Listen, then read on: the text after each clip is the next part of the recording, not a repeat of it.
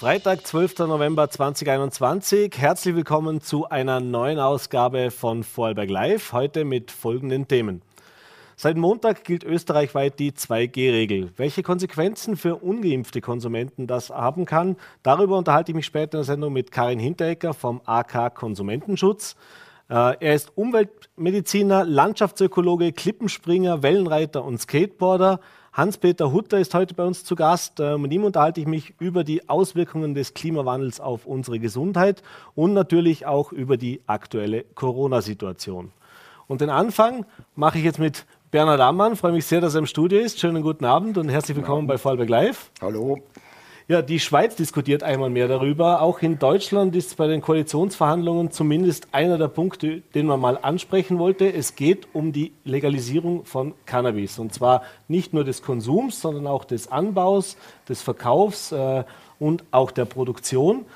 Jetzt sind wir natürlich da in einer Situation in Vorarlberg in Österreich, wo das Thema in den letzten Monaten eher sehr, sehr ruhig sich verhalten hat, hat man nicht viel darüber gesprochen. Äh, Sie sind seit Jahren ein Verfechter für eine Legalisierung auch von Cannabis, auch in Österreich. Äh, wie nehmen denn Sie diese Diskussionen jetzt bei unseren Nachbarn in den letzten Tagen und Wochen auch wahr?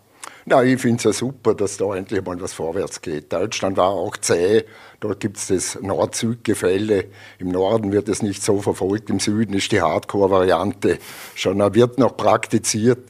Das wissen auch sehr viele Autofahrer und Autofahrerinnen aus Österreich, die in Deutschland erwischt werden.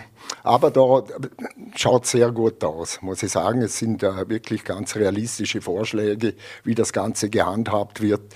Es ist natürlich auch klar, dass dieses Verbot einmal fallen wird. Mhm.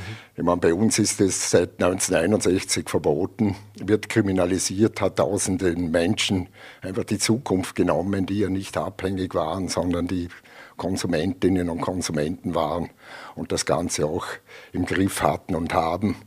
Und inzwischen ist so, dass in etwa mehr oder weniger Cannabis in Vorarlberg konsumiert wird von etwa so um die 80.000 Menschen. Mhm. Kann man rechnen. Also man kann nicht sagen, dass diese Menschen permanent konsumieren, sondern hin und wieder und ein Teil halt mehr und die anderen weniger. Äh, ich habe mir gerade die Zahlen bislang gesehen, Sie haben gerade schon ein paar Zahlen genannt. 2020 gab es rund 1600 Anzeigen in Vorarlberg äh, nach dem Suchtmittelgesetz im Zusammenhang mit Cannabis. Äh, die Zahlen sind in den letzten Jahren auch massiv gestiegen. Das ist knapp 600 mehr wie fünf Jahre zuvor, also Entschuldigung, fast eine Verdoppelung.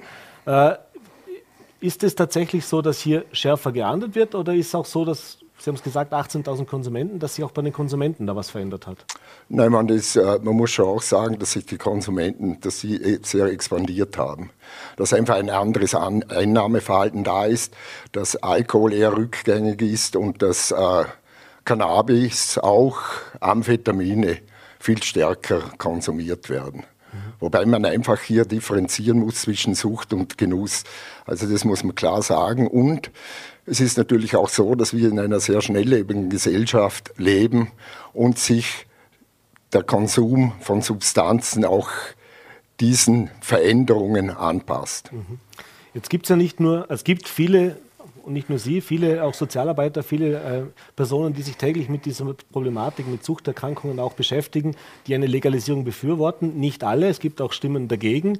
Äh, warum oder was, ist, was wären denn die Vorteile, wenn wir jetzt tatsächlich zu dieser Legalisierung endlich kämen? Na, die Vorteile wären also enorm. Also hier muss man sagen, es wird der ganze Polizeiapparat entlastet, der Justizapparat entlastet, Staatsanwaltschaften können, können eigentlich ihren eigenen Job machen anstatt Mobbing von Konsumenten veranstalten. Es ist natürlich auch nach dem neuen Suchtmittelgesetz so, also nach der neuen Verordnung seit 2016, dass geringe Mengen ja nicht mehr die Staatsanwaltschaft, sondern die Bezirkshauptmannschaften bearbeiten. Und wenn man sich irgendwelchen Umerziehungsanforderungen nicht anschließt, dann gibt es eine Geldstrafe. Auf jeden Fall ist es so, dass äh, der justizielle Apparat dann auch volkswirtschaftliche Schäden. Wir haben nach wie vor viele Menschen, die aufgrund von Wissen, Arbeitgeber, Schule etc., wenn, wenn die da drauf kommen, dass es da Probleme gibt, dass die halt rausgeworfen werden. Familienkonflikte intern durch Anzeigen und durch diesen, die ganze Welle, die da in Gang gesetzt wird. Die Führerscheinbehörden, wo es noch keinen Grenzwerk gibt, nach wie vor. Äh, dann die ganzen Gutachter, die Psychiater, die Verkehrspsychologen. Also es ist eine ganze Reihe von äh, äh, eigentlich schädlichen Einflüssen für die was die Konsumentinnen und Konsumenten betrifft. Also da, da, da haben wir einen sehr hohen und großen Nachholbedarf. Wir schätzen das etwa finanziell mit etwa 700, 800 Millionen Euro. Und wenn man die Volkswirtschaft entscheiden, kann man nicht, das kann man nicht jetzt da, das wäre unseriös hier Zahlen zu nennen. Mhm.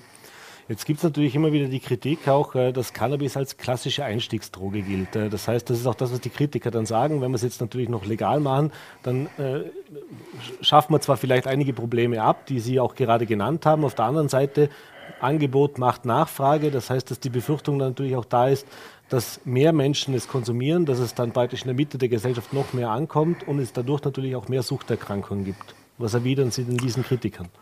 Ja gut, das ist Teil der Lebenskultur, das wissen wir seit Jahrzehnten inzwischen. Und, und hier muss man natürlich sagen, dass, man, dass, dass natürlich Angst gemacht wird, auch von der Repressions auf der Repressionsebene.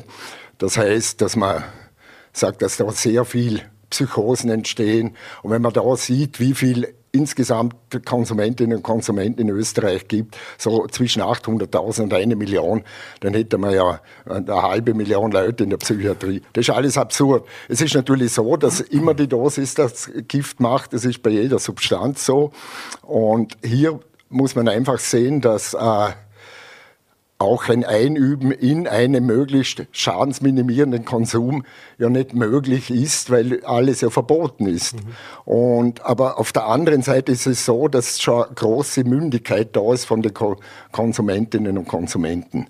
Also wichtig ist, ich meine, es wäre ja pervers, wenn mir eine Substanz nicht gut einfährt und ich dann psychische Probleme damit kriege, dass ich das nochmal konsumiere. Mhm. In der Regel ist es das so, dass das einmalig ist, die Menschen aufhören und sagen, okay, dann saufe ich mich lieber an. Ähm, jetzt ein Thema, das natürlich auch gerade bei allen Substanzen, aber auch bei Cannabis jetzt vielleicht für eine Legalisierung sprechen würde, ist die Zusammensetzung. Also sprich, was für, was für äh, Cannabis ist oder was für Gras sozusagen ist überhaupt im Markt erhältlich. Da hat man gehört, in den letzten Jahren, da hat sich ganz viel getan äh, mit gentechnisch veränderten äh, Substanzen, mit äh, auch Beimischungen, die mittlerweile drin sind. Äh, ist es tatsächlich so auch bei uns im Land, dass man das merkt, dass also diese, diese um zigfach stärkeren Substanzen, dass es da eben auch zu mehr, mehr Vorfällen kommt, äh, auch durch diese Illegalität, durch dieses Nicht-Kontrollieren des Marktes bestärkt wird? Ja, auf jeden Fall. Das äh, schaut so aus, dass gerade äh, äh, hochgezüchtete Pflanzen, dass die Menschen das halt im Griff haben. Die glauben, das ist schon normales Gras mit, mit 7, 8 Prozent und ist dann doch äh, 21, 25 Prozent. Und hier muss man wirklich aufpassen und an, an, an legaler Markt würde das wirklich verhindern. Da könnte man wirklich sagen, man sieht es ja jetzt aktuell in Holland, mhm. wo jetzt ja der Anbau auch legalisiert wird und wo eigentlich so unter anderem für gesundes Gras gezüchtet wird und auch in den Verkauf kommen. Solange etwas kriminell, solange etwas illegal ist, solange man massiv Gewinne machen kann, ist es klar, dass man dann die, die Substanzen äh, äh, so strikt auf gut Deutsch, dass, dass hier maximaler dass eine maximale Wirkung mhm. erzeugt wird. Aber es ist nach wie vor so, die Dosis macht das Gift. Es ist so, dass ich auch von hochgezüchteten, wobei wir davon abraten, mhm. dass man da halt einfach weniger konsumieren äh, soll. Aber nachdem man ja nicht weiß, was drin ist, ist es so, dass Schwierig. es gut ist, dass das legal wird. Mhm. Wenn es nach Ihnen geht, wenn es dieses, äh, diese Legalisierung nicht nur bei unseren Nachbarn, sondern vielleicht bei uns in Österreich doch auch wieder mal ein Thema wird, wie soll denn das dann, wenn es legal ist, Ihrer Meinung nach am besten aussehen? Ein Modell, wie es in Amerika jetzt zum Beispiel ist, dass also auch Private ganz normal, ich gehe, oder wie es in Holland auch teilweise schon war in der Vergangenheit, dass ich einfach ein Geschäft öffne, da hineingehe, wie wenn ich in den Supermarkt gehe und mir eben meine Dosis dort kaufe mit den verschiedenen Sorten, oder doch eine kontrolliertere Abgabe, sprich in öffentlichen Stellen, Apotheken und so weiter. Was ist Ihrer Meinung nach da ein gangbarer Weg, wo man sagen kann, das wird Sinn machen? Ich denke mal, dass man das, äh, das Sinn macht, dass es natürlich privat vertrieben werden kann, ist für mich keine Frage. Aber gut, eine gute äh, Praxis wird auch in äh, Tschechien mhm. äh, derzeit praktiziert. Und zwar kann man dort bis zu vier, drei bis vier Pflanzen anbauen, ohne dass es äh, illegal wird. Ohne dass es äh, illegal ist, ohne dass es dem Markt zugeführt wird. Das heißt nur für den Eigenbedarf. Mhm. Und gut, viele sagen dann, okay, meine Oma, Opa, Onkel, Tante, da kann viel. Da dann viel Pflanzen in der aber Familie. Auf jeden Fall wurde dort, wurde dort diese ganze Illegalität und wurde der ganze Verfolgungsab, es wurde alles entlastet. Mhm. Es ist ja auch so, dass, dass ich grundsätzlich der Meinung bin, dass man, dass es nicht wie beim CBD, da schaut es nämlich aktuell so aus, dass das ja so schweineteuer verkauft wird. Das ist für mich auch unseriös, was da praktiziert wird. Mhm. Also da sage ich auch, das soll Obergrenzen geben auf jeden Fall. Und äh, man kann es natürlich über Apotheken, aber ich kann mir vorstellen, dass es einfach Lizenzen gibt und äh, dass jemand äh, um eine Lizenz ansucht und dann hier äh, einen Laden auftut und das äh, verkauft, kein Problem. Oder der, zum Beispiel Tabaktrafik, die Leute rauchen weniger, vielleicht über die Tabaktrafiken. Da gibt es eigentlich sehr viele Möglichkeiten. Und für den Eigenanbau haben wir uns gedacht, dass man einfach das ein bisschen besteuert, wie nach dem Brandweingesetz. Die, wo Schnaps brennen und so zahlen ja eine gewisse Steuer. Und dass hier auf, über diesen Weg auch äh, Steuern lukriert werden. Mhm. Jetzt gehen wir mal davon aus, ich meine, es ist alles noch in Diskussion, in der Schweiz vielleicht ein bisschen weiter fortgeschritten, wie das in Deutschland der Fall ist. Äh, es würde zu einer Legalisierung kommen, wie das jetzt der Gesetzesentwurf in der Schweiz vorsieht, äh, vielleicht auch in Deutschland. Jetzt sind wir natürlich da im Dreiländereck. Äh, bei uns nach wie vor illegal. Was würde das bedeuten jetzt in der Praxis? Also ich könnte mir jetzt gut vorstellen, dann werden wir an den Grenzen vermutlich, dann werden die Anzeigenzahlen explodieren. Äh, gut, das äh, kann man jetzt nicht so sagen. Ich denke, es ist aktuell eine, eine Initiative, eine parlamentarische Bürgerinitiative im Gang. Da geht es natürlich um alle Substanzen, aber auch um Cannabis. Das könnte man dann jetzt in der nächsten Zeit auf parlamentarischer Ebene heben und im zuständigen Ausschuss zuweisen, dass da endlich was vorwärts geht. Unsere Initiative wurde ja 2016 äh, beendet und ist nur marginal äh, äh, marginal verändert worden. Und äh, da in Vorarlberg ist es so, dass viele auch selber anbauen, dass äh, natürlich der, der, über die Grenze, dass natürlich der Grenzverkehr dann intensiver wird oder man konsumiert drüben und fährt herüber. Aber ich denke mal, äh, das ist derzeit auch im Land gut verfügbar. Mhm. Es wird einen Anstieg geben, aber wichtig wäre halt, dass man es harmonisiert. Mhm. Bei der EU irgendwelche sinnlosen Gesetze werden harmonisiert und auf äh, EU-Ebene gehoben und dass man das Cannabis, da gibt es einen Rahmenbeschluss auch, der eigentlich, äh, der eigentlich auch eine wirkliche Legalisierung hemmt, den Rahmenbeschluss, den alle Staaten unterzeichnet haben. Da müsste auf EU-Ebene was geschehen und äh, wir schauen halt, dass wir jetzt diese derzeit laufende Bürgerinitiative im Parlament, dass wir die, dass wir schauen, dass wir die durchbringen und dass da endlich einmal was vorwärts geht. Es ist wirklich so, es ist diese, diese Schild- und Spießbürgerpolitik ist unerträglich.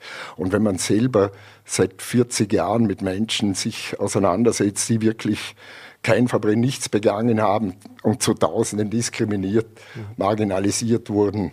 Und dann, dann ist es einfach schon längst an der Zeit.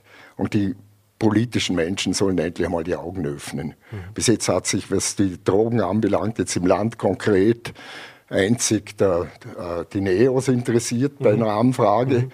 Sonst interessiert sich keine Partei, das ist ihnen eigentlich egal. Es ist wurscht, wer regiert. Grün, schwarz, blau, das ist wurscht. Kupft wird gesprungen, aber jetzt hoffen wir, dass, sie mal, dass sie mal eine menschenwürdige Politik in diesem Sektor einleiten. Das wäre jetzt gerade noch meine letzte Frage gewesen. Wie sieht es denn aus mit dem Austausch mit der Politik? Auch sagen wir schwarz-grüne Regierung. Jetzt, äh, die ÖVP hat sich jetzt nicht unbedingt äh, für, für Cannabis-Legalisierung in den vergangenen Jahren ausgesprochen. Bei den Grünen hätte man jetzt vielleicht eher erwartet, dass da mal ein Vorstoß kommt. Ja gut, wenn ich da Finden Sie da Gehör? Na, wenn ich da im Land schaue, ich meine, das ist ja das ist absurd einfach. Da, da, da, ist, da ist jetzt schwarz-grün und es wird die Mindestsicherung gekürzt. Oder wir, äh, in der Pflege haben wir die größten Probleme, nicht nur jetzt im Drogenbereich, sondern auch in, in, in anderen Bereichen. Darum ist für mich die Politik austauschbar. Da ist die größte Enttäuschung, sind für mich da schon die Grünen. Äh, es nützt mir nicht, wenn ein Herr Zadra sagt, er ist für eine Liberalisierung und tut nichts. Mhm. Und setzt sie wieder hin und schaut durch die Gegend. Das ist, das ist uninteressant. Wichtig ist für mich Politiker und Politikerinnen, egal jetzt welcher Couleur, dass, dass man da schaut, weil diese Bestrebungen, da haben wir sicher durch die Bank, also in jeder Partei Menschen, die für eine andere Drogenpolitik sind. Und das werden wir jetzt auch forcieren. Mhm. In Zukunft, dass wir jetzt schauen, dass man da Partnerinnen und Partner findet und im Sinne einer menschenwürdigen Politik da endlich zum Ergebnis kommen. Ich denke mal schon wichtig ist, wie Sie gesagt haben, diese Liberalisierungsbestrebungen in, in Schweiz, in Deutschland, in Tschechien ist schon, in Italien ist es auch im Gange. Also rundum wird ja eine gute Politik jetzt forciert und das hofft man natürlich auch jetzt bei uns. Man, ich sehe schon, der Kampfeswille und der, das Engagement hat nicht nachgelassen, auch wenn es schon viele Jahre sind. Das wird auch noch so weitergehen. Ich bedanke mich für den Besuch im Studio, bedanke mich fürs Gespräch und wünsche Ihnen einen schönen Abend. Alles Gute. Vielen Dank und schönen Abend.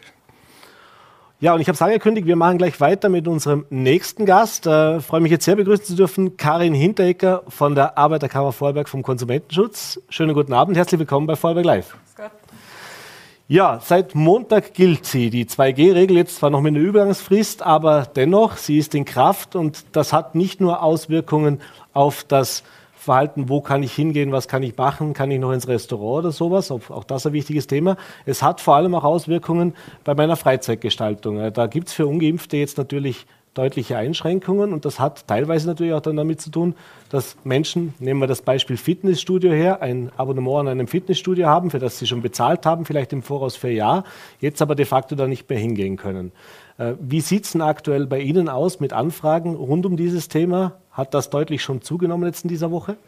Ja, ist klar. Äh, das ist äh, wieder eine neue Frage, die aufgetaucht ist im Zusammenhang mit Corona-Regeln. Wir sind ja einiges gewohnt als Konsumentenschützer. Seit März 2020 gibt es immer wieder neue Regelungen, die an uns herangetragen werden mit verschiedensten Fragen, die sich da auftun. Äh, momentan ist die Problematik natürlich, es rufen nicht die Leute an, die sich ärgern oder traurig sind, dass sie nicht mehr ins Schwimmbad können oder ähnliches, sondern es sind natürlich die Leute, die finanziell ein Problem äh, damit haben. Das heißt, wenn ich ein Abo abgeschlossen habe oder eine Konzertkarte gekauft habe und dann das nicht nützen kann, weil eben diese, diese 2G-Regel anstatt der bisherigen 3G-Regel gilt. Mhm. Wir haben im Vorgespräch schon gesprochen, das ist ein bisschen auch eine ungewöhnliche Situation für den Konsumentenschutz, denn im Normalfall ist es ja so, äh, Konsument und derjenige, bei dem ich was gekauft habe, das ist der Kontrahent sozusagen, also mit dem haben Sie dann zu tun, aber die können ja jetzt mehr oder weniger auch nichts dafür. Also der Fitnessstudiobetreiber hat sich ja diese Regel nicht ausgesucht, äh, das heißt, er ist jetzt mehr oder weniger auch in Anführungszeichen ein Opfer der Regelung. Äh, was empfehlen Sie denn Ihren Konsumenten jetzt, wenn die kommen und sagen, ja, was, was mache ich denn jetzt? Ich habe ein Abo, kann, aber, kann das aber nicht nutzen. Äh, der will nicht zahlen. Äh, ja, Sie haben recht. Es ist eine eigene Situation mit dieser Corona-Situation, äh, die uns ja schon seit einigen Monaten, ja inzwischen schon Jahren quasi äh, verfolgt. Und es ist tatsächlich so, dass wir ansonsten als Konsumentenschützer natürlich gewöhnt sind, dass wir einem Unternehmer einen Fehler vorwerfen können, mhm. einen Fehler, den wir zumindest sehen, und das wird dann irgendwie rechtlich abgeklärt. Jetzt ist es also sicherlich so, dass keinen da irgendwo einen Fehler trifft, sondern er hat einfach vorgeschrieben bekommen, dass ein eine gewisse äh, Leistung gewissen Konsumenten nicht mehr zur Verfügung stellen kann. Sprich, er darf Ungeimpfte nicht mehr einlassen, zum Beispiel im Fitnessstudio. Mhm. Und da stellt sich jetzt eben die Frage für die Juristen, wie ist das zu beurteilen? Auf gut Deutsch, muss ich weiter zahlen, die Beiträge, oder äh, muss ich nicht weiter zahlen? Und da gibt es natürlich diverse Argumente für und wider, sage ich jetzt einmal. Und das Problem für uns ist natürlich, dass das völliges Neuland ist, dass wir diese Frage nicht zu 100 Prozent äh, beantworten können, weil schlicht und einfach die Rechtsprechung dazu fehlt. Mhm. Also bis wir es sicher wissen, äh, wird einige Zeit vergehen und es wird Sache der Gerichte sein, vom OGH oder wem auch immer, äh, der dann da entsprechend äh, sprich, äh, Recht spricht, sage ich jetzt einmal. bis dahin müssen wir natürlich auch eine Lösung versuchen zu finden für die Konsumenten und ist es natürlich auch unsere Aufgabe, diese vor Schaden zu bewahren. Mhm. Und ich würde meinen, in erster Linie sollte das Gespräch mit dem Unternehmer gesucht werden. Da wird das Gespräch zu suchen sein, zum Beispiel jetzt beim Fitnessstudio gibt es die Möglichkeit, den Vertrag auszusetzen. Das heißt, kann ich mich mit dem Unternehmer dahingehend einigen, dass ich einfach für diese Zeit, äh, in der ich eben dieses Abo jetzt nicht nützen kann, äh, nicht zahlen muss, ob ich das aussetzen kann oder irgendeine andere Regelung, die uns beiden passt, sage ich mhm. jetzt einmal. Und da würde ich auf jeden Fall empfehlen, und ich gehe auch davon aus, dass auch die Fitnessstudiobetreiber, wie gesagt, die sperren ja jemanden nicht aus Jux und Tollerei aus, dass die auch daran interessiert sind, mit ihren Konsumenten eine einvernehmliche Lösung zu finden, weil es gibt ja schließlich auch hoffentlich wieder mal eine Zeit danach, mhm. Äh, wo dann diese Konsumenten vielleicht wieder gerne das Fitnessstudio besuchen. Mhm. Und da würde ich auf jeden Fall empfehlen, das Gespräch zu suchen, eine Vereinbarung zu treffen und diese nach Möglichkeit auch schriftlich festzuhalten. Mhm. Wenn es so ist, dass ich mit dem Unternehmen als Konsument keine einvernehmliche Lösung suchen kann, dann würde ich einmal vorsichtshalber, weil wir eben nicht wissen, was kommt am Ende heraus, was, was wird die Rechtsprechung dazu sagen, äh, dann würde ich auf jeden Fall empfehlen, äh, die Beiträge vorerst weiterzuzahlen und dann dies schriftlich festzuhalten, dass ich das nur unter Vorbehalt mache. Mhm. Und zwar unter Vorbehalt der späteren Überprüfung und Rückforderung. Das mhm. heißt, wenn es dann ein Urteil zu meinen Gunsten als Konsument gibt, dann habe ich die Möglichkeit, diese Beiträge dann auch zurückzufordern. Das ist das, was man im Moment tun kann. Und ich empfehle natürlich, das alles schriftlich zu machen, schriftlich festzuhalten und das eben zu Beweiszwecken. Mhm.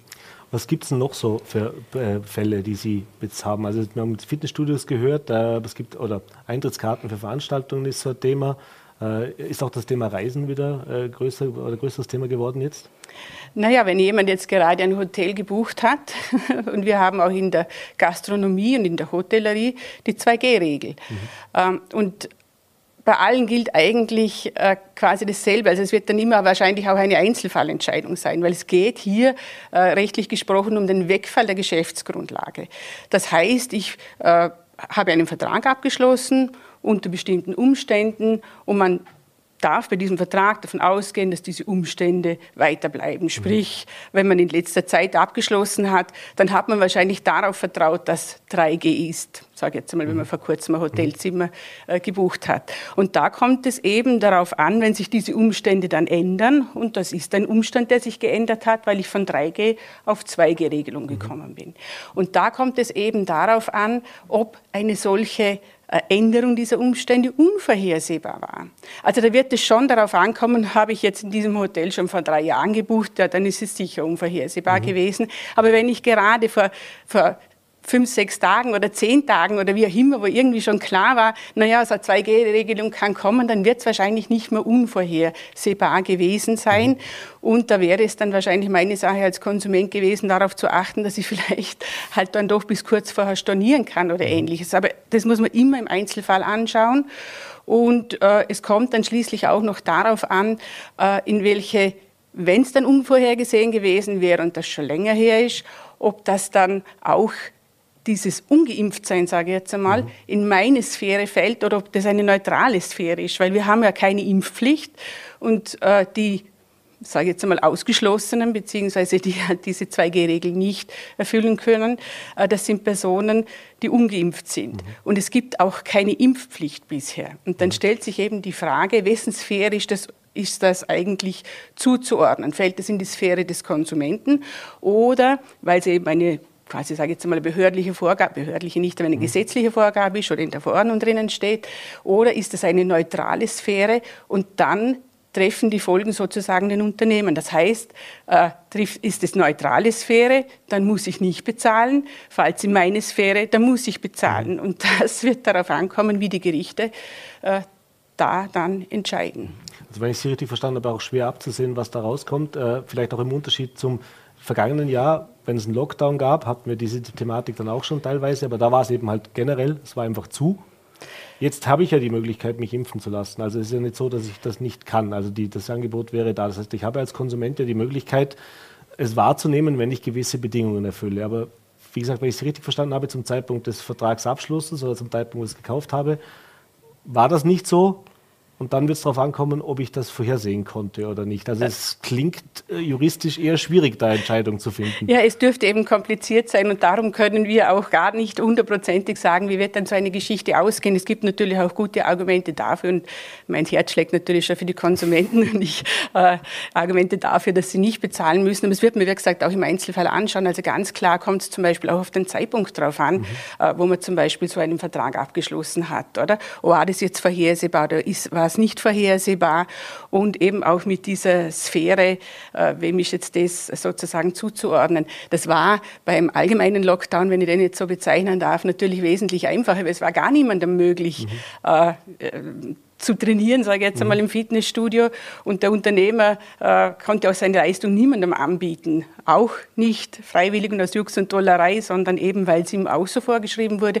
Aber da war es jetzt für uns irgendwie klar, dass da nicht zu bezahlen ist, oder? Äh, dass das eindeutig quasi neutrale Sphäre ist und damit äh, ja, der Konsument nicht bezahlen muss.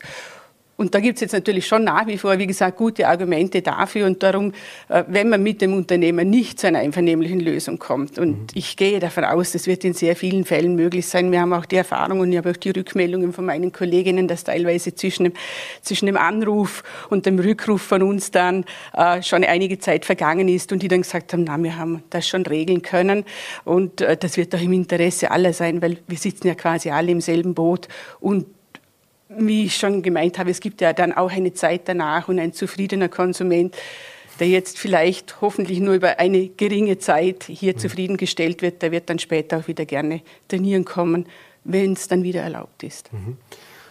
In dem Fall aber zum Abschluss, wenn ich Fragen habe, natürlich trotzdem äh, bei Ihnen anrufen, auch wenn man jetzt vermutlich keine endgültige Lösung so schnell aus dem Hut zaubern kann. Naja, man sollte nicht vergessen, es gibt ja nicht nur äh, 2G, sage ich jetzt einmal. Also wenn ich jetzt zum Beispiel aus einem Vertrag heraus will, dann kann es natürlich unter Umständen sein, dass es andere Möglichkeiten gibt, äh, dass ich ja sowieso normal kündigen kann, sage ich jetzt einmal unter Anführungszeichen, oder gerade weil wir jetzt immer von Fitnessstudios sprechen, dass es vielleicht, wenn jemand jetzt überhaupt nicht mehr ins Fitnessstudio gehen will und nicht nur meint, dass jetzt eben diese hoffentlich kurze Zeit mhm. zu überbrücken hat, ähm, dass äh, eventuell äh, sonst in diesem Vertrag irgendwelche Bestimmungen äh, drinnen sind, die nicht halten und dass man dann so unter Umständen äh, dazu kommt, dass man diesen Vertrag doch frühzeitig auflösen kann. Also gerade bei Fitnessstudios gibt es sehr oft äh, Bestimmungen, die darin enthalten sind und da gibt es auch entsprechende äh, Klagsführungen bereits dass eben äh, bestimmte Regelungen hinsichtlich der Mindestbindefrist äh, nicht haltbar sind, dass die eben unangemessen lang sind oder auch diese Bestimmungen vielleicht intransparent sind. Und wenn jetzt gerade jemand dann äh, überhaupt äh, heraus möchte, dann könnte man natürlich diese Verträge entsprechend anschauen und schauen, gibt es nicht sonst eine Kündigungsmöglichkeit. Mhm. Also bitte nicht ein bisschen auch über den Tellerrand sozusagen hinausschauen, äh, wenn man dann irgendwo nicht mehr hin will oder sonst irgendwas. Vielleicht gibt es ja sonst eine Möglichkeit, aus solchen Verträgen herauszukommen und selbstverständlich äh, kann man sich auch, wenn man da Fragen hat, an uns wenden. Mhm. Das heißt am besten telefonisch, per E-Mail, äh, Vielleicht können wir dieses noch, mit, noch mal auch an unsere Zuseher heraussetzen. Wie macht man es am besten? Ja, wir sind auf beide Arten gut erreichbar. Äh, telefonisch äh, hat man natürlich die Informationen ein bisschen schneller, als wenn man in der Nacht ein E-Mail schreibt. Da muss man dann schon noch auf den nächsten Tag warten. Aber äh, da gibt es leicht die Möglichkeit, jemanden bei uns zu erreichen. Und äh, wir sind natürlich auch gerne bereit, da Auskünfte zu geben. Aber wie gesagt, das Gescheitste wird einmal in erster Linie sein, mit dem Unternehmer zu reden. Mhm. Und wenn beide Seiten äh, einvernehmliche Lösung finden, dann hat man gleich schon eben diese Lösung und hat äh, keine schlaflosen Nächte mehr. Wunderbar. Hoffen wir, dass wir möglichst wenig schlaflose Nächte haben. Frau Hinteregger, ich bedanke mich für die äh, Ausführungen, bedanke mich für den Besuch im Studio, wünsche Ihnen alles Gute und schönen Abend. Vielen mhm. Dank. Gerne, danke. Ja, und ich habe es angekündigt, äh, wir haben noch einen dritten spannenden Gast heute in der Sendung, Hans-Peter Hutter, Umweltmediziner, Surfer, Klippenspringer, Landschaftsökologe. Also man könnte die Reihe fast endlos fortsetzen. Ich freue mich jetzt sehr, ihn begrüßen zu dürfen, erstens live via Zoom zugeschaltet. Schönen guten Abend, herzlich willkommen bei Vorarlberg Live. Ja, schönen guten Abend. Freut mich, dass ich äh, bei euch bin. Ja, äh, wir wollen uns heute über na, no nah zwei große Themen unterhalten und ich fange mal mit dem nicht so tagesaktuellen an, aber doch sehr brennenden, im vielleicht im wahrsten Sinne des Wortes, nämlich dem Thema des Klimawandels. Da hören wir recht viel. Klimapakete werden verabschiedet. Äh, es gab jetzt gerade die neue Klima, die nächste, letzte Klimakonferenz. Äh, da werden Pläne und Maßnahmen geschmiedet, wie wir denn in den nächsten Jahren äh, ja, erreichen können, dass wir diesen Planeten auch zukünftig noch alle gemeinsam bewohnen können. Wir sehen sehr, sehr viel, was an Maßnahmen geplant ist. Wir sehen auch natürlich die Auswirkungen schon jetzt mit Überschwemmungen, mit äh, Fluten, mit Waldbränden und so weiter. Aber was wir relativ wenig sehen, und darüber wollen wir uns jetzt unterhalten, was das dann im Konkreten für uns, uns Menschen in der Gesundheit überhaupt aus, äh, für Auswirkungen hat. Und zwar jetzt schon und vielleicht auch in den nächsten Jahren. Fangen wir mal damit an, wie sehr wirkt sich das denn jetzt schon aktuell aus aus Ihrer Erfahrung? Sie haben es eigentlich schon sehr gut zusammengefasst. Ähm, wir erleben das, aber eben sehr unterschiedlich. Es gibt einige, die sind von Extremwetterlagen mehr betroffen als andere. Äh, die einen sind zum Beispiel Hitze geplagt in Agglomerationen, in Städten, wo es in bestimmten Bereichen sehr, sehr heiß werden kann und die fühlen einfach diesen Hitzestress. Auf der anderen Seite gibt es Landwirte und Landwirte, die das nicht vielleicht persönlich spüren, aber ihre Ernte äh, wird ruiniert äh, Forstwirtschaft, dort gibt es Probleme mit Schadholzanfall und dann entsprechend auch Borkenkäfer. Äh, was wir einfach erleben, erleben, ist natürlich auch, dass es zu mehr Waldbränden kommt. Sie haben das schon ein bisschen angerissen. Also alleine was jetzt Temperatur im Sinne von Hitze anlangt, ist es schon mal sehr, sehr unterschiedlich über unser Land verteilt. Mhm. Äh, da werden wir mehr abbekommen einfach weil diese Ereignisse auch schlichtweg häufiger werden. Also da, da, da gibt es überhaupt kein Für und Wider. Das ist leider Gottes so. Das Einzige, was wir noch in der Hand haben, ist, wie stark dieser Anstieg an Häufigkeit äh, an Events geben wird. Das haben wir noch in der Hand. Und da gibt es eben mehrere Szenarien. Das eine ist ein Best Case, wir machen wirklich viel dann wird sich die Kurve hoffentlich dann 2030 ab 40 dann einmal abflachen. Oder wir machen so weiter wie bisher, weil wir uns um nichts pfeifen. Äh, dann werden das äh, wir schon erleben, aber zumindest unsere Kinder und Kindeskinder werden das dann äh, vollends konsumieren. Also das ist nur mehr zu Hitze. Mhm. Und Sie haben schon angesprochen, auch die extremen Wetterereignisse, wenn es zu Hochwasser kommt, wenn es zu Überschwemmungen kommt, glaube ich, also starken Niederschlag, Hochwasser, Überschwemmung, äh, letztendlich dann auch Vermurungen im anderen, im entlegenen, also im alpinen Bereich. Ja, das haben wir heuer doch gesehen schon, nicht nur bei uns in den letzten Jahren, wo es dann einzelne Dörfer getroffen hat, sondern auch in Deutschland, äh, wo man dann mehr als 180 äh, Tote zu äh, beklagen hat. Auf der einen Seite gibt es eben Verletzte und Todesfälle. Auf der anderen Seite darf nicht vergessen, dass mit dem Event das äh, kein Ende, dass das nicht beendet ist, sondern dass das natürlich auch Nachwirkungen hat diese äh, dramatisch traumatisierenden Events, Fälle, Ereignisse, äh, die prägen oder graben sich auch in die Psyche ein. Es gibt die sogenannte posttraumatische Belastungsstörung mhm. und äh, von daher ist das nicht beendet dann, äh, wenn sich die Kameras zurückziehen, weil das dann weniger interessant ist. Nicht zuletzt gibt es auch Umsiedelungen, mhm. wenn alle drei Jahre ein Jahrhunderthochwasser gewisse Dörfer überflutet, dann wird man sich überlegen müssen, dass man dort eben nicht mehr leben kann. Seine Existenz wird alle drei Jahre zurück weggespült. Mhm. Ähm, also es sind viele Effekte, die nicht wirklich so greifbar sind in der Öffentlichkeit wie zerstörte Häuser. Mhm. Aber eins kann man sagen, es ist zwar unterschiedlich verteilt in unserem Land, aber letztendlich wird es dort oder da, wird es fast alle treffen. Auf mhm. die eine oder auf die andere Art. Und auf das müssen wir uns leider einstellen. Aber jetzt nochmal auf die Gesundheit der Menschen zurückzukommen, also sprich auf das, was man vielleicht auch messen kann, jetzt nicht anhand eines Ereignisses. Sie haben auch gesagt, psychische Geschichten, die sieht man ja auch nicht gleich vordergründig. Ja. Aber gibt es auch andere Auswirkungen? Also ich, ich habe mal gelesen, irgendwie, keine Ahnung, wenn wir jetzt 41 Grad überschreiten äh, bei einer Temperatur, dann ist für uns sowieso Schicht im Schacht, weil dann da, da fängt dann das Eiweiß an zu stocken, da ist im Mensch relativ viel ja. vorhanden. Äh, irgendwann wird es halt kritisch, da wird da, ja, ne, da, da wird es nicht mehr möglich sein zu leben. Also der Hitzestress, der Hitzestress ist gar keine Frage, dass das natürlich einen immensen Auswirkungen hat auf uns, das wissen wir. Äh, spätestens seit 2003, diesem Jahrhundertsommer, ist bekannt auch in Europa, dass es eben vorzeitige Todesfälle gibt. Die mhm. Lebenserwartung ist dadurch eingeschränkt und man hat eben aufgrund der Hitze sein, ja, äh, seine Lebenszeit beendet. Das ist das eine. Das andere ist, dass es ja nicht um diese Todesfälle geht, sondern auch unsere äh, Leistungseinbußen, mhm. körperlich, es, tu, es geht vielen sehr schlecht, auch das ist klar.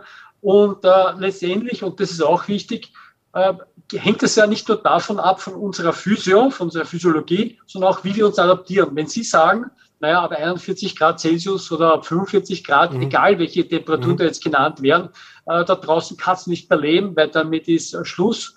Dann ist es äh, klar, dass solche Temperaturen ja in einigen äh, Bereichen in unserer, ähm, in unserer, auf unserer Erde ja gibt. Mhm. Äh, bei heißeren Temperaturen, ich meine ganz ehrlich, äh, in Spanien gibt es oft sehr heiße Tage, ist es so, dass es jetzt Adaptionsmöglichkeiten geben muss, die nicht nur davon, davon abgehen von unserer physiologischen Leistung. Da gibt es eine gewisse Bandbreite, da ist dann irgendwann mal aus. Aber noch einmal, es gibt eben, eben Adaptionsmöglichkeiten. Äh, letztendlich ist es Siesta eine Adaption an die heißen Temperaturen, weil man sich da eben in die Innenräume zurückziehen muss. Mhm. Weil eben Arbeit etc. so anstrengend sind oder auch so gefährlich, weil es eben zu Hitschlag etc. kommen kann, wo man praktisch eben unproduktiv ist oder es eben ein zu hohes Gesundheitsrisiko gibt. Mhm. Sie haben vollkommen recht. Äh, das ist aber Adaption.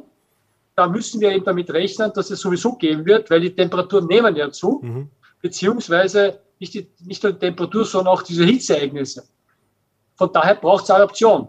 Mhm. Deswegen gibt es auch Hitzemaßnahmenpläne. Mhm. Sie haben es gerade gesagt, Hitzemaßnahmenpläne. Gibt es die wirklich? Also sprich, wird das tatsächlich auch von der Politik, von den, von den Entscheidungsträgern bedacht? Äh, wenn, man, wenn, wenn wir uns das jetzt einfach anschauen, selbst im Best Case, die Temperaturen um die zwei Grad noch steigen im Schnitt äh, und wir das ja jetzt schon auch schon erleben, diese hohen Temperaturen, äh, kann es sein, dass wir in zehn Jahren tatsächlich, was Sie bei den Arbeitszeiten Verschiebung haben, dass das, wie wir, das Leben, wie wir es jetzt kennen, auch wenn alles gut läuft, einfach so nicht mehr funktionieren wird? Also ob das jetzt 10 oder 15 Jahre sind, sei dahingestellt. Aber äh, Sie haben doch, äh, so wie wir beide, haben doch sicherlich schon in den letzten Jahren, wenn Sie 2018 zurückdenken, Episoden gehabt, wo man sagt, also jetzt wird mit der Arbeit wirklich schwierig. Mhm. Äh, denken Sie an Arbeitsplätze, ich sage jetzt mal am Bau, äh, Straßenbau. Äh, da ist dann untertags, kann man hier nicht mehr arbeiten. Es ist auch ganz klar, dass vom Arbeitnehmerinnen-Schutz hier Maßnahmen getroffen werden, wo es eben auch eine, eine Niederlegung gibt von Arbeit, mhm. weil es einfach nicht mehr verantwortbar ist, auch aufgrund des Unfallsrisikos. Mhm.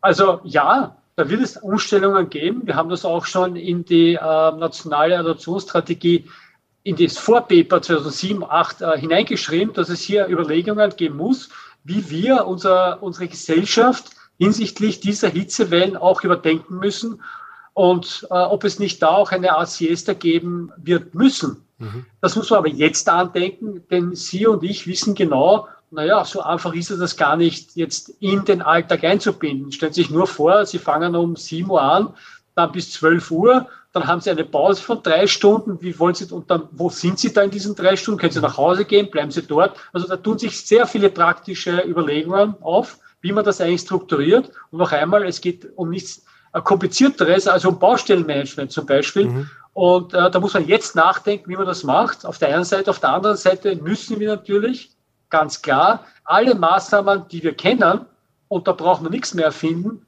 umsetzen, um auch Klimaschutz zu betreiben. Also das eine ist Adoption, das ist keine Frage, das müssen wir eh machen, weil wir wissen, dass es so weitergeht. Mhm. Aber auf der anderen Seite müssen wir eben schauen, dass es nicht zu wild wird. Mhm. Wie zuversichtlich sind Sie, dass da jetzt tatsächlich was passiert? Jetzt, wir reden schon seit Jahren, ja, wenn nicht Jahrzehnten darüber. Äh, Sie und andere Experten, äh, ist nicht so, dass das jetzt gestern erst aufgetaucht ist, dass wir wissen, wo wir hin müssen. Äh, ich habe gestern wieder eine Diskussion gesehen, wo ein, ein, ein 1990er Interview gegeben hat, das im Prinzip genau das wiedergibt, wo wir heute sind. Äh, wie zuversichtlich und optimistisch sind Sie denn, dass es jetzt auch bei den Entscheidungsträgern angekommen ist, dass es eben nicht fünf vor zwölf, ich will da zitieren, sondern schon fast fünf nach zwölf ist? Also mit der Uhr hier irgendetwas noch eingleisig zu finden, fällt mir wirklich schwer, weil ich glaube, dieses 5 vor 12 äh, weiß ich schon, dass wir das 2003 erklärt haben, mhm. äh, beziehungsweise in der Nachfolge, wie wir auch analysiert haben, die vorzeitigen Todesfälle für Wien etc. Also das 5 vor 12 habe ich schon etliche Male gehört und das liegt auch schon mehr als 20 Jahre zurück. Mhm. Mit der Uhr, von der können wir uns verabschieden. Ähm, wie ist es angekommen? Ja, ich denke, auf der einen Seite scheint es angekommen zu sein, denn äh, erinnern Sie sich 2018, ähm, äh, 19 dann die Wahl in Österreich. Mhm. Da kam praktisch aufgrund der Friday for Future Bewegung keine Partei mehr rundherum, das Thema nicht als Thema Nummer eins zu nehmen. Da habe ich mir schon gedacht, das hat etwas gebracht. Wir haben uns 25 Jahre irgendwie als Wissenschaftler da den Mund fußlich geredet, erklärt dieses Ding, da wieder ein Paket dort. da ist nichts weitergegangen. Ich denke schon, dass das Thema erst angekommen ist. Das ist Nummer eins. Also ich denke, dass da hat es einen Bewusstseinsvorgang gegeben. Ich weiß, ich bin auch enttäuscht, dass es alles so lang dauert. Aber immerhin, das gibt es jetzt. Äh, woran ich ein bisschen zweifle, ist, äh, dass das auch ernst genommen wird im Sinne, jetzt tun wir etwas. Denn alle NGOs, alle, die hier sich irgendwie, meine Kollegen, Kolleginnen ähm, sagen jetzt bitte, es liegt nicht daran, dass wir keine Konzepte haben, es liegt nur daran, diese umzusetzen. Mhm. Und das ist bei jeder, Sie kennen das ja so gut wie ich, bei jeder Konferenz, wo alle zusammensitzen, denkt man, die haben sie wieder getroffen, ja, und dann ist ein mageres Papier, wenn überhaupt eine Absichtserklärung, wir werden bis 2030 jetzt die Entwaldung, wie es jetzt heißt, mhm. ähm, werden wir stoppen. Klingt sehr gut. Ja, 2030 war lange Zeit. Mhm. Und ich kenne eben auch äh, Abmachungen 2014 in New York, hat man das auch schon gesagt, mhm. dass man zumindest bis 2020 die Hälfte der Entwaldung zurücknimmt. Ist nicht wirklich gegangen. Also man muss hier vorsichtig sein. Auf der anderen Seite darf man seinen Optimismus nicht verlieren, weil es geht immerhin, ich möchte so mal sagen, um die Zukunft von unseren Kindern. Mhm. Und das ist nicht irgendwas. Also von daher bin ich schon optimistisch, weil wir wissen, was wir zu tun haben.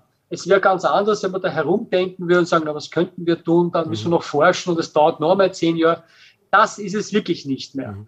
Und äh, ja, ich bin optimistisch, weil sich etwas getan hat. Und ich weiß, die Mühlen mal langsam, aber es kommt etwas in Schwung und das darf man auch, denke ich, nicht unterschätzen, äh, wenngleich es mir manchmal schwerfällt. Ich sage es mhm. Ihnen ehrlich, da bin ich recht, dass es ähm, manchmal schwierig ist. Für mich. Was vielleicht ja. etwas war, wo ich mir gedacht habe, wow, äh, wenn da so ein Schutzlevel ist und wenn da so ein Commitment seitens der Politik existiert für die Klimakrise, so wie für die Epidemie, dürfen nicht vergessen, äh, es geht da in Tag- und Wochentag, dass die Politik etwas beschließt. Mhm. Und zwar etwas, was die Wirtschaft manchmal auch nicht wollte. Mhm.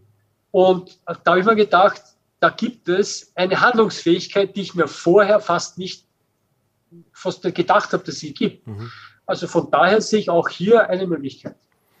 Dann wollen wir uns diesen Optimismus in diesem Fall auf jeden Fall behalten. Und jetzt kommen wir, wir sind schon relativ weit in der Zeit, aber wir wollen noch kurz über die aktuelle Corona-Situation natürlich sprechen.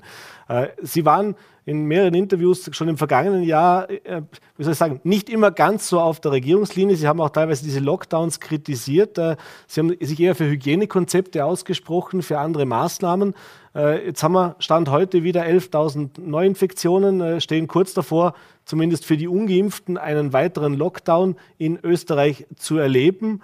Äh, wie schätzen Sie denn die aktuelle Situation ein und wie hat sich vielleicht auch Ihr Bild geändert jetzt in diesem letzten Jahr? Oder sagen Sie, nee, das habe ich mir eh gedacht, dass es so kommt?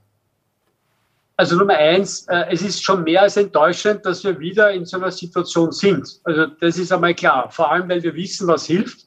Es ist, auch wenn es einige nicht hören wollen, es ist schlichtweg die Durchimpfungsrate, die uns deutlich mehr geholfen hätte, wenn sie höher wäre. Mhm. Das ist überhaupt keine Frage.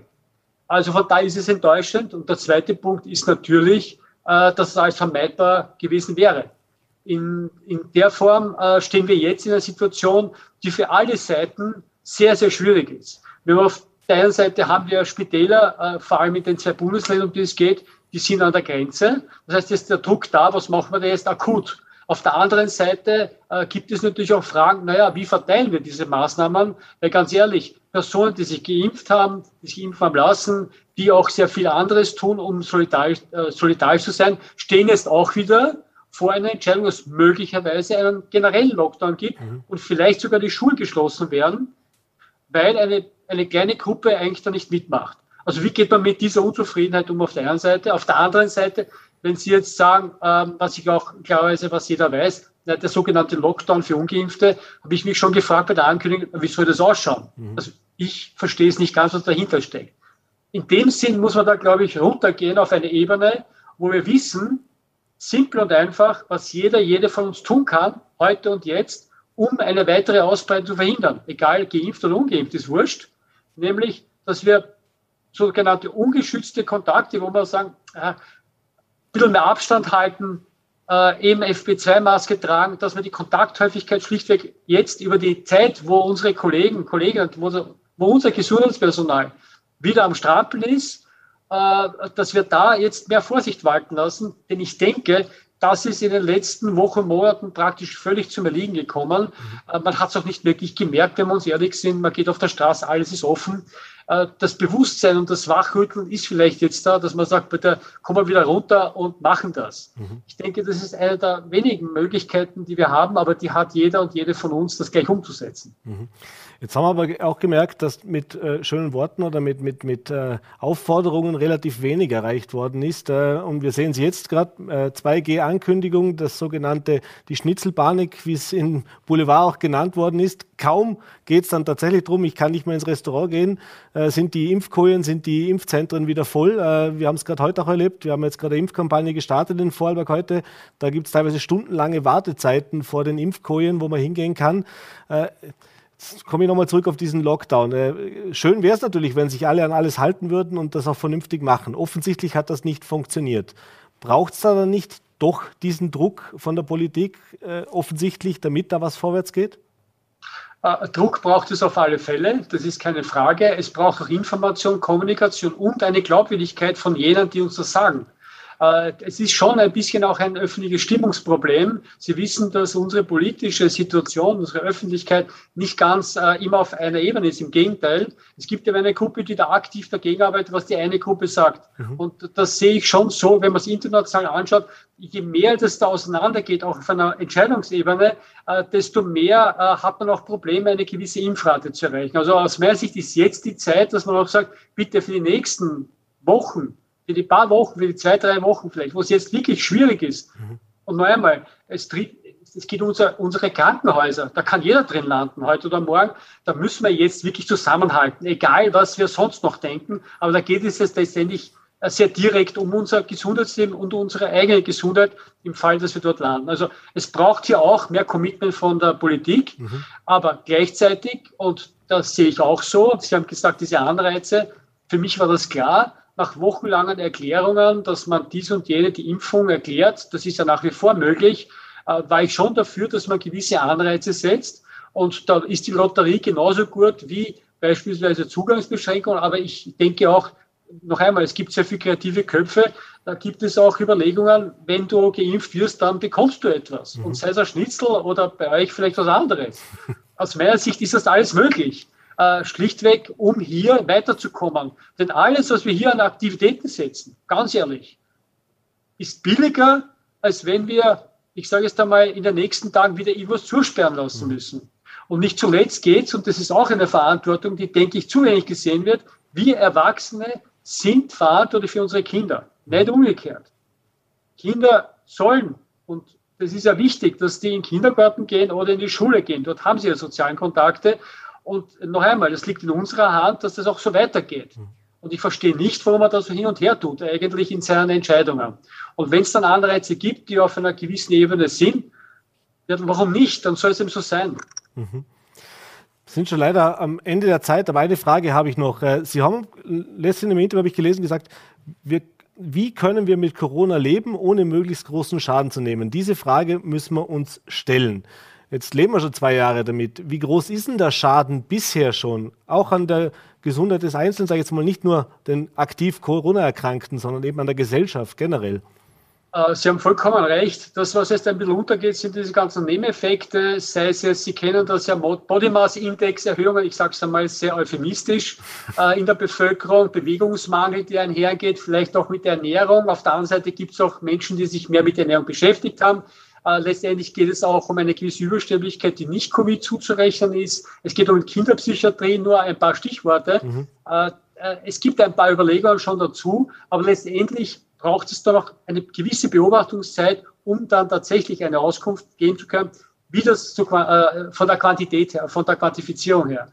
Aber es ist überhaupt keine Frage, da gebe ich Herrn vollkommen recht, das ist ja schon eigentlich da in der Frage drin gewesen, äh, dass es hier äh, viele Dinge gegeben hat, die unserer gesellschaftlichen Gesundheit, wenn man es unserer Bevölkerungsgesundheit nicht wirklich zuträglich war. Und deswegen ist das, was wir heute erleben, für mich persönlich als Public Health und öffentlicher Gesundheitsmensch schon traurig, wenn wir alle äh, Mittel haben in unserem reichen Land und wir wiederum äh, vor einer so einer wirklich sehr, sehr blöden Situation stehen, äh, die auf der einen Seite wieder Krankheitsfälle bringt, Menschen äh, leider Gottes vorzeitig sterben und nicht zuletzt unsere Pflege, Pflegekräfte noch einmal an den Rand ihrer Belastungsgrenze bringen. Mhm. Also insofern ist es alles sehr traurig. Und wenn Sie mich fragen, was vielleicht auch noch in Zukunft ansteht für unsere Gesellschaft, wer wird sich für diesen Pflegeberuf noch wirklich entscheiden? Mhm. Nach diesen äh, schweren äh, Situationen und auch äh, nach äh, der Situation, dass die sogar noch beschimpft werden, teilweise von bestimmten Gruppen. Das ist sicherlich etwas, was wir äh, in der Zukunft noch sehr genau überlegen müssen. Und das ist auch ein Appell an der Stelle, dass wir uns jetzt ein bisschen, äh, ein bisschen ist gut, dass wir uns jetzt noch einmal besinnen, um hier eine Entlastung für alle zu erreichen. Diesem Appell schließe ich mir an dieser Stelle sehr gerne an. Äh, Herr Hutter, ich bedanke mich recht herzlich, dass Sie sich die Zeit genommen haben. Wir könnten noch stundenlang weitersprechen. Leider sind die Zeit ein bisschen begrenzt. Ich wünsche Ihnen alles Gute, schönen Abend und vor allem gesund bleiben, sagt man bei uns im Ländle. Ja, so ist es auch. Gilt auch für mich und für Sie. Alles Gute noch. Danke, einmal, alles Gute. Wiederschauen. Baba. Ja, meine Damen und Herren, und das war's mit unserer heutigen Ausgabe von Vorarlberg Live. Die heutige Ausgabe, der Ordnung halber, mussten wir im Vorfeld aufzeichnen, denn Heute, jetzt genau um diese Uhrzeit, wird an dieser Stelle in unserem Studio wieder eifrig gearbeitet. Am Montag dürfen wir Sie wieder begrüßen in unserem neuen Studio, bisschen veränderten Studio, bisschen adaptierten Studio. Ich freue mich, wenn Sie wieder mit dabei sind. Bis dahin wünsche ich Ihnen einen schönen Abend und ein schönes Wochenende.